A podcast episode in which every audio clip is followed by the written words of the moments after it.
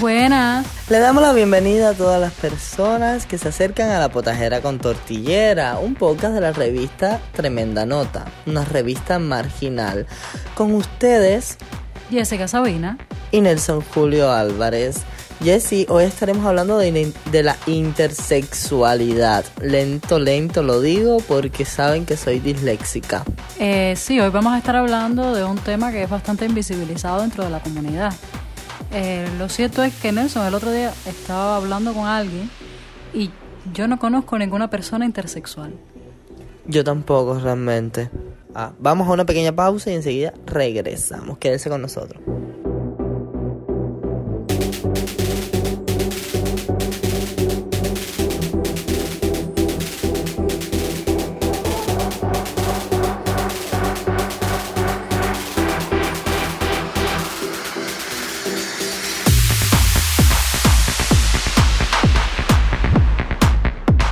Recuerde que está en La Potajera, con Tortillera, un podcast de la revista Tremenda Nota, una revista marginal.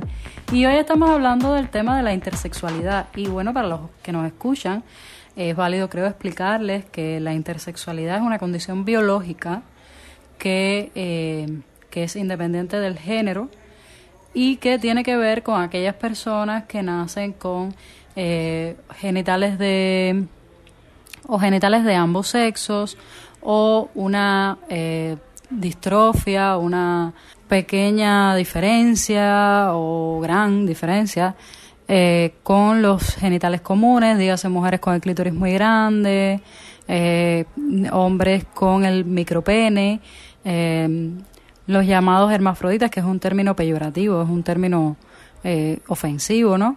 Que son las personas que nacen con ambos sexos, o eh, existen muchísimos casos también de eh, mujeres que nacen sin, eh, o sea, nacen con vagina, clítoris, todo, pero nacen sin órganos reproductivos eh, femeninos, sino con órganos reproductivos masculinos que, que nunca llegan a, descender. Y entonces a veces lo, lo, se dan cuenta pues cuando van a tener, cuando van a intentar tener descendencia, y esta es la intersexualidad. Siempre es válido aclarar que estamos hablando de eh, condiciones biológicas. O sea, no tiene que ver con el género que la persona, por la que la persona se siente identificado, ¿no? Eh, ¿qué, qué, crees tú, Nelson? Tenemos los famosos casos de personas intersexuales que cuando nacen se les hace una cirugía para asignarle un sexo o marcarle un sexo más, más que el otro. Y estamos aquí cometiendo un grave error, bueno, se está cometiendo un grave error porque creo yo, Jessica, que se le debería dejar la oportunidad a las personas a que elijan. Con el tiempo elijan el sexo, sí, porque recuerden, o sea, sexo, que Jessica lo estaba diciendo, sexo y género no es lo mismo.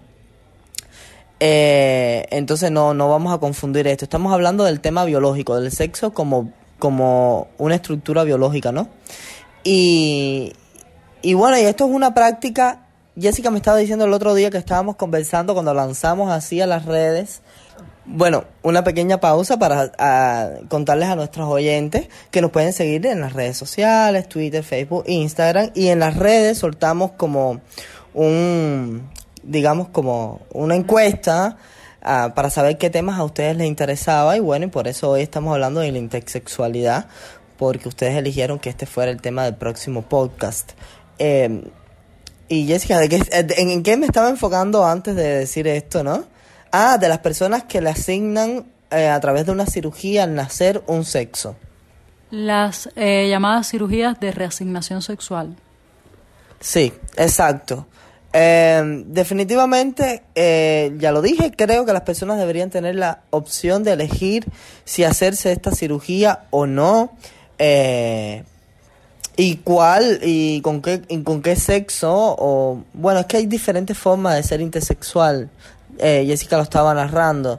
Eh, están las personas que, bueno, que puedan tener como el clítoris más grande, eh, personas que puedan tener órganos reproductores masculinos en, vez de femeninos, y una serie de, de, cuestiones muy diferentes que pueden ser visibles o no al mismo tiempo. Por lo tanto, creo que sí. O sea, vuelvo a reafirmar el hecho de que esperen, eh, y esto es una cuestión que tiene que ir al sistema. O sea, porque el sistema nos está obligando todo el tiempo a tomar una definición. O sea, el sistema nos dice o, eres hombre o eres mujer, pero tienes que acabar de definirte. Y si vienes con este tipo de eh, especificaciones biológicas de un inicio, eh, la medicina que obviamente está sobre la base de todo lo que es lo binario y estas cuestiones que estamos ahora mismo deconstruyendo. Definitivamente la medicina también tiene eh, paradigmas eh, a la hora de enfrentarse a este tipo de situaciones de personas intersexuales. Y por eso se ha establecido que personas intersexuales y ojo, o sea, estoy hablando en casos muy específicos, hay muchos países, a lo mejor Jessica tiene más información que yo, muchos países ya lo han establecido como, ok, si es intersexual o nace con este tipo de especificaciones biológicas, se espera que las personas tengan conciencia y elijan, pero todavía quedan muchos otros países donde se elige por esa persona en el momento en punto que nace, en este caso. A ver, sí, eh, la cirugía de resignación sexual, gracias al que está martillando detrás de nosotros, eh, bueno, las cirugías de resignación sexual eh, han sido derogadas en países como España, donde se, se puso una ley, se aprobó una ley que dice que los recién nacidos solo se pueden someter y los niños menores de cierta edad, o sea, los niños pequeños, solo se pueden someter a cirugías que sean eh, para eh, como arreglar problemas que sean para la vida, o sea, que sean riesgos para la vida. No pueden someterlos ni a cirugías estéticas ni a cirugías de resignación sexual que no sean eh, que no sean problemas para la vida, porque existen cirugías de resignación sexual que eh, sí se hacen porque, bueno, ya si no se hacen tiene determinados problemas porque a veces viene con fallos renales, etcétera. Entonces, esas sí se pueden hacer, pero las que sean para asociarlo a un género porque el, el niño parece un niño o la niña parece una niña, eh, esas no se pueden hacer. O sea, lo correcto es esperar a que el, a que el menor se identifique, tenga conciencia, se identifique con algún género y entonces, eh, a petición del menor y sobre su decisión, reasignarle biológicamente uno de los dos sexos. Estas cirugías han sido eh, sumamente criticadas, sobre todo por los activistas LGBT. En Cuba eh, son el, el, o sea, es el estándar. Aquí se hacen cirugías de reasignación de sexo y ya. O sea, ni siquiera se le pregunta al familiar o tienen la posibilidad de elegir, ¿no? Eh, lo que sucede con el activismo intersexual en Cuba es que no hay activistas reconocidos dentro de la intersexualidad.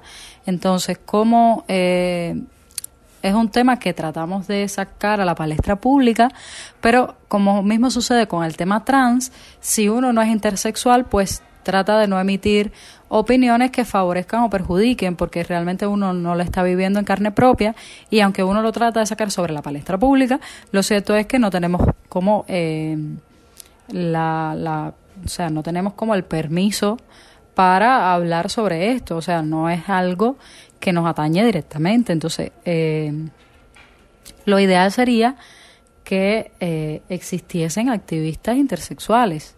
Sea, yo para qué decirte, yo ni siquiera conozco una persona intersexual, abiertamente intersexual. Creo que tenía una amiga que tenía un novio intersexual. Puede ser que tu amiga sea mi amiga también. Eh, sí, de hecho estábamos, desde que empezamos a hablar de personas intersexuales, me vino esa persona a la mente, pero no es una persona, creo que abiertamente, que se reconozca como una persona intersexual. Mi novia tiene una amiga intersexual también, pero que eh, se dio cuenta de que era intersexual con la mayoría de edad. O sea, ya cuando fue mayor, que quiso entrar en, en o sea, una persona heterosexual, una mujer, o sea, se, identifica con el género femenino. Eh, cuando intentó pues hacer, em, no podía tener hijos y cuando intentó hacerse como el tratamiento este de fertilidad que, le hicieron determinadas pruebas, pues es intersexual, o sea, nació con eh, sexo femenino y género femenino, pero no tiene eh, órganos reproductivos, reproductivos femeninos, sino que tiene testículos que nunca descendieron. Eh, bueno, ella se, no se operó ni nada porque no le afectaba en ningún sentido nada, sencillamente ha tenido que adoptar. Ya estuvieron escuchando un poco a Jessica el tipo de, de situaciones que puede vivir una persona intersexual, vamos a una brevísima pausa y enseguida regresamos.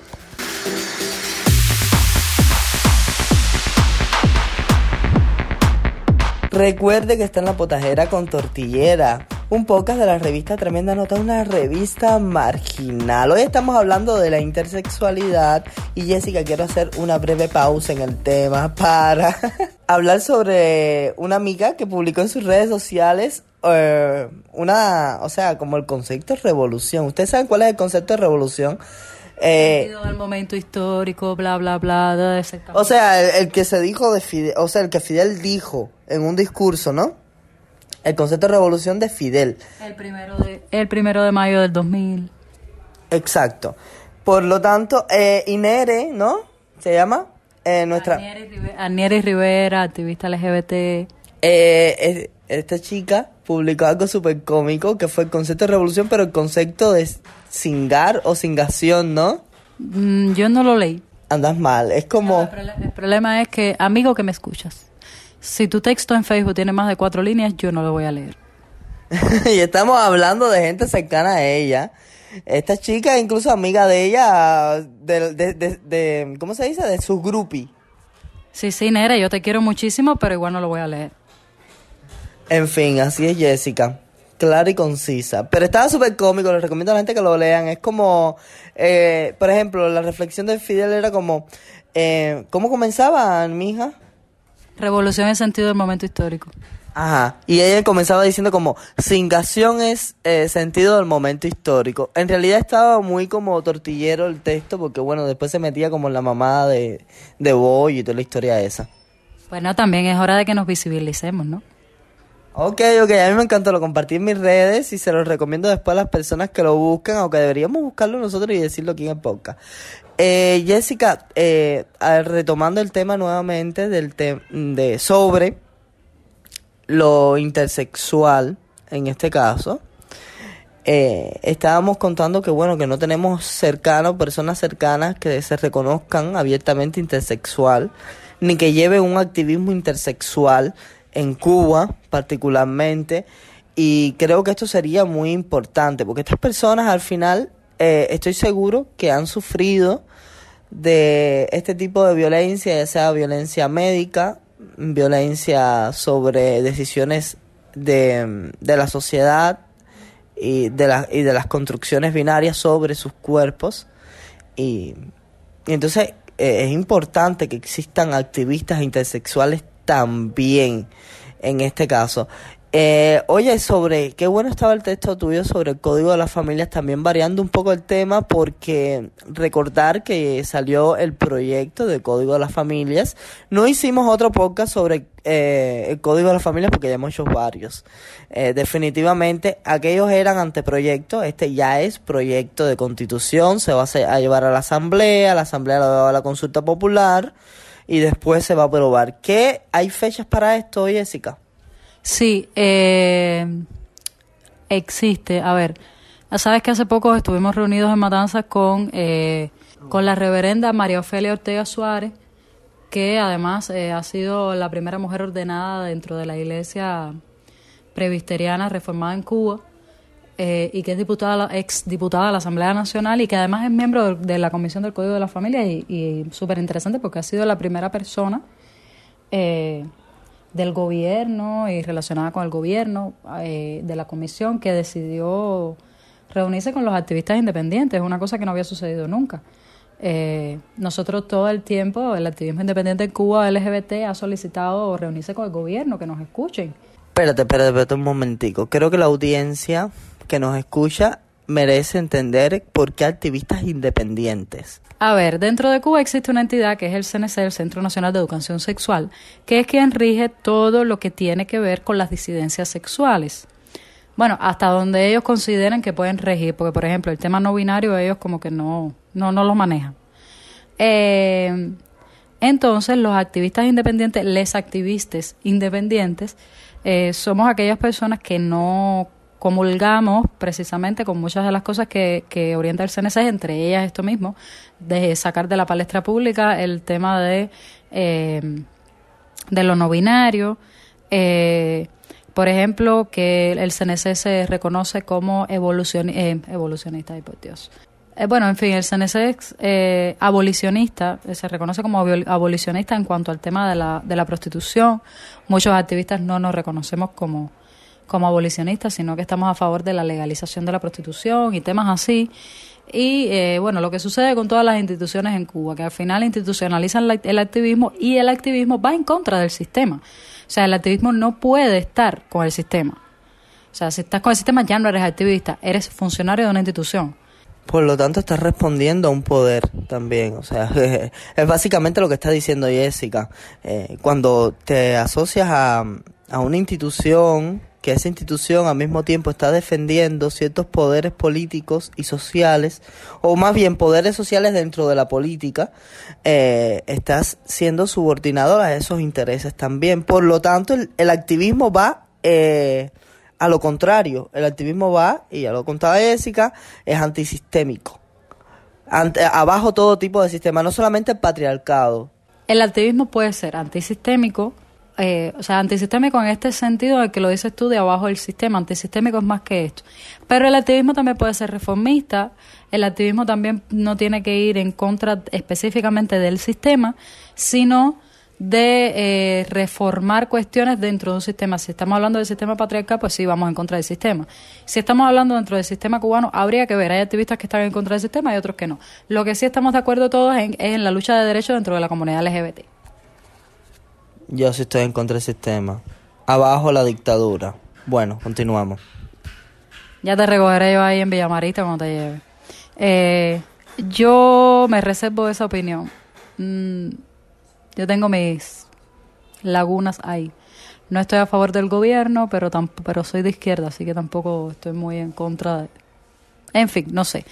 Mi gran problema es lo que vendría después cuando cayera el sistema. Eh, volviendo al tema, eh, hay activistas desde, bueno, en Cuba existe una tradición bastante larga de activistas LGBT y activistas feministas, aunque la historia de la revolución no los recoge, sí existen. Sí existieron, existen desde antes de la revolución. Entonces, eh, volviendo al tema, desde el 11 de mayo de 2019, cuando eh, realmente, eh, hasta ese momento el CNSEX, eh, más o menos como que tenía su diálogo con el activismo independiente y con gente que no sabían eh, de- como autorreconocido como activismo independiente, sino que era gente que no comulgaban precisamente con el CNC, pero nos escuchaban, nos llevábamos bien, éramos amiguitos. ¿Qué pasó el, de- el- el 11 de mayo de 2019? El CNSEX retira a última hora de, de la, del programa por la por la jornada contra la homofobia, la famosa conga contra la homofobia, que en otros países es bueno es la marcha contra la homofobia, el Día del Orgullo Gay, y los activistas que no están asociados al, IC al, al ICRT, iba a decir, ay Dios mío, al CNSEX, eh, pues deciden hacer la marcha. El gobierno se lo toma como se toma todas las marchas habidas y por haber, cogen preso a Malanga, se boicotean la marcha, etcétera, etcétera, etcétera. Eh, y pues a partir de ahí sí se escindió el, el activismo independiente LGBT y feminista. Bueno, las feministas sí no hemos convocado con el gobierno en la vida. Eh, porque este gobierno ha sido machista y patriarcal desde que, vaya, este gobierno no, el anterior y todo lo que ha habido en Cuba. Machista desde que entraron con sus, ¿cómo se llama? Sus tanques de guerra por todo Malecón, por toda Cuba. ¿Cómo se llama eso? La caravana de la libertad. No, pero antes de eso ya eran machistas. Ya, ya era machista Batista, lo fue Machado, lo fue Carlos Malos de Céspedes, y por ahí para allá, desde que entró Colón en las tres carabelas, ya, ya el gobierno era machista, ¿ves? Eh, entonces, el- la- volviendo al tema del activismo LGBT, pues se independiza y tal. Eh, esto es lo que se llama ahora mismo en Cuba eh, el activismo LGBT independiente, que su máximo exponente o el grupo que más activistas recoge es el grupo 11M, que es precisamente las personas que estuvieron en esta marcha, que muchos fueron eh, citados por la seguridad del Estado, otros se lo, se lo llevaron preso, como Robertico, que se lo llevaron preso a los tres días, Roberto Ramos Mori, y todo el mundo, hasta Mariela Free Robertico, hasta Mariela Castro. Eh, entonces, eh, pues el grupo 11M. ¿Qué pasa? Eh, hace unos días, eh, hace aproximadamente un mes, menos de un mes, pues esta reverenda, la reverenda, decía ahorita, la reverenda Suárez, Ortega Suárez, nos solicitó a través de Ellas de Matanzas, solicitó a través del activismo, los representantes de 11M en Matanzas, pues que eh, se quería reunir con el activismo independiente.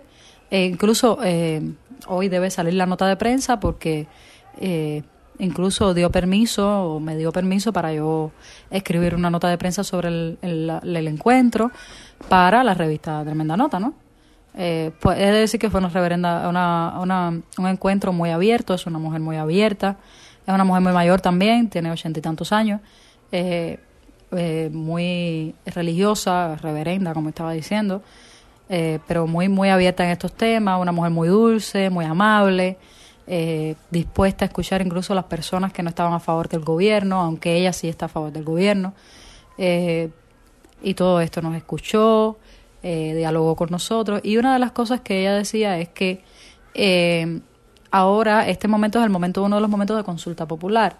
Luego va a la Asamblea Nacional donde se aprueba el proyecto de ley. Vuelve a la consulta popular y la próxima vez que la comisión se reúne es en julio del 2021 del, del 2022 perdón. Del 2022 por tanto y a partir de ahí pues se vuelve a ir a consulta popular para el plebiscito, o sea, se fija fecha para el plebiscito y estaría aprobada aproximadamente dentro de un año. O sea, los plazos son bastante largos. He de decir que eh, una de las cosas que se señalaba ahí era que no debía ponerse sobre los hombros de la comunidad LGBT eh, el aprobar o no este derecho. Este es un derecho que el gobierno, como servidor público, nos tiene que proveer. O sea, porque ella decía algo así como envíen los correos y tal. A ver, usted si tiene una duda o tiene una recomendación, envíe su correo, pero correo para decir sí. No, eso es poner sobre los hombros, a ver, si usted lo quiere hacer, lo hace, pero yo no voy a comulgar a nadie, como lo hice en algún momento, o no voy a convocar a nadie, como lo hice en algún momento, y después entendí cuando alguien me lo explicó que no deben poner sobre nuestros hombros esa responsabilidad. El gobierno tiene que proveernos los derechos. Nosotros no tenemos que cargar el peso de hacerle el trabajo al gobierno. Y la lucha no es contra el fundamentalismo, sigo diciendo, la lucha es por nuestros derechos contra el sistema. O sea, no nos pongan más a pelear, y esto se lo digo directamente al gobierno, con los fundamentalistas. Resuelvan el problema ustedes. Incluso no es una pelea contra el gobierno, es una pelea para ganarle espacio al gobierno. Exacto. Eh, o sea... Contra el sistema, es una pelea contra el sistema, donde el gobierno nos tiene que proveer los derechos. Exacto.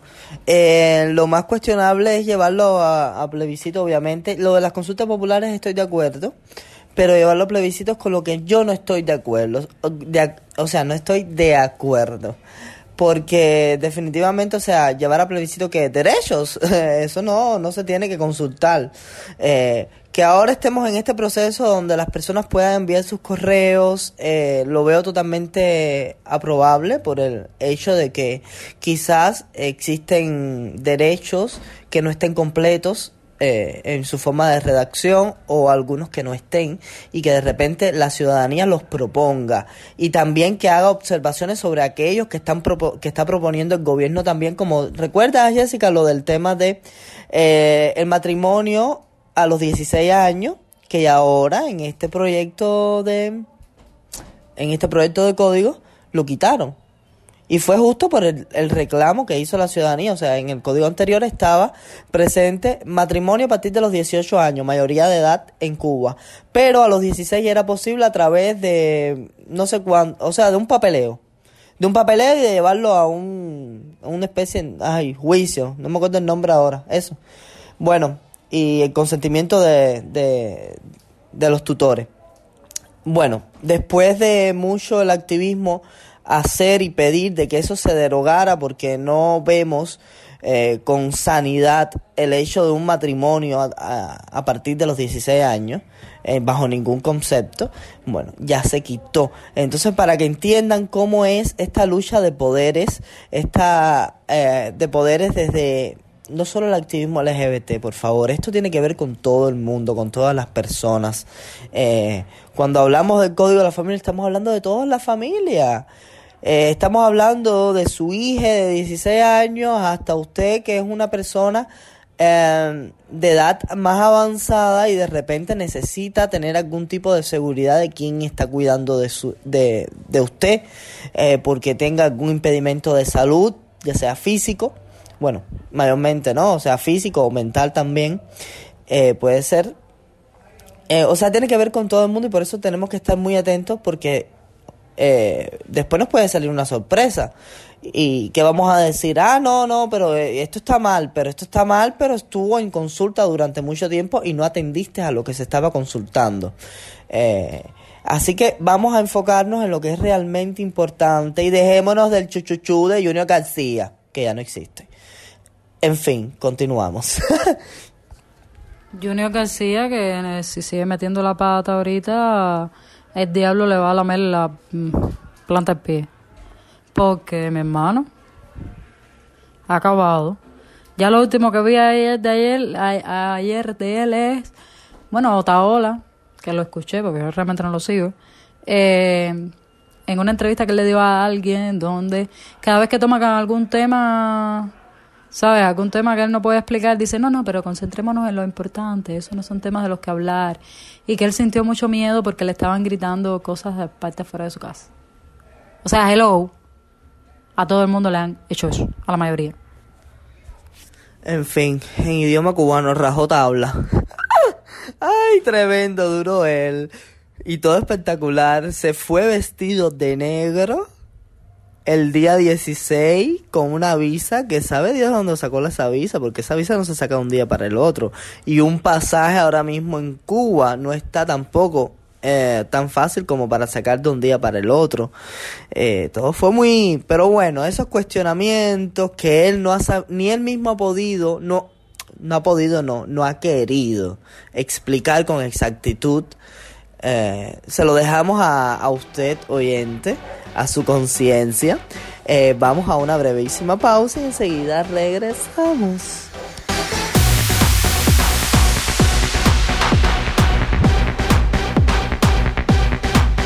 Y para todos los oyentes, recuerde que está en La Potajera, con Tortillera, un podcast de la revista Tremenda Nota, una revista marginal. Jessica, estamos llegando al final de nuestro podcast. Estuvimos hablando sobre la intersexualidad y bueno, en el segundo corte dimos comentarios sobre varios puntos importantes, sobre todo el código de las familias, el proyecto, disculpen, el proyecto del código de las familias que trae cosas eh, interesantes, pero que todavía le falta algunas otras cosas, la consulta, el plebiscito, dimos opiniones sobre todas estas cuestiones. Ya nos tenemos que despedir.